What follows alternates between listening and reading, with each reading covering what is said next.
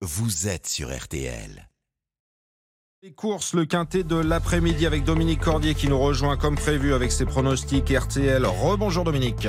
Bonjour Stéphane, bonjour à tous. Nous allons à Saint-Cloud cet après-midi pour le prix de l'élevage. C'est un quintet de 16 partants qui ne réunit que des euh, femelles âgées de 3 ans et plus. Nous sommes sur la longue distance de 2500 mètres.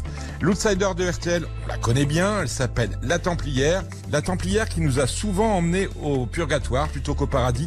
Mais attention, ici, si elle fait sa rentrée, elle trouve un parcours à sa convenance et surtout un terrain lourd qui va lui plaire. En outre, l'hippodrome de Saint-Cloud est celui sur lequel elle s'est toujours bien comportée. Quatre courses, quatre places.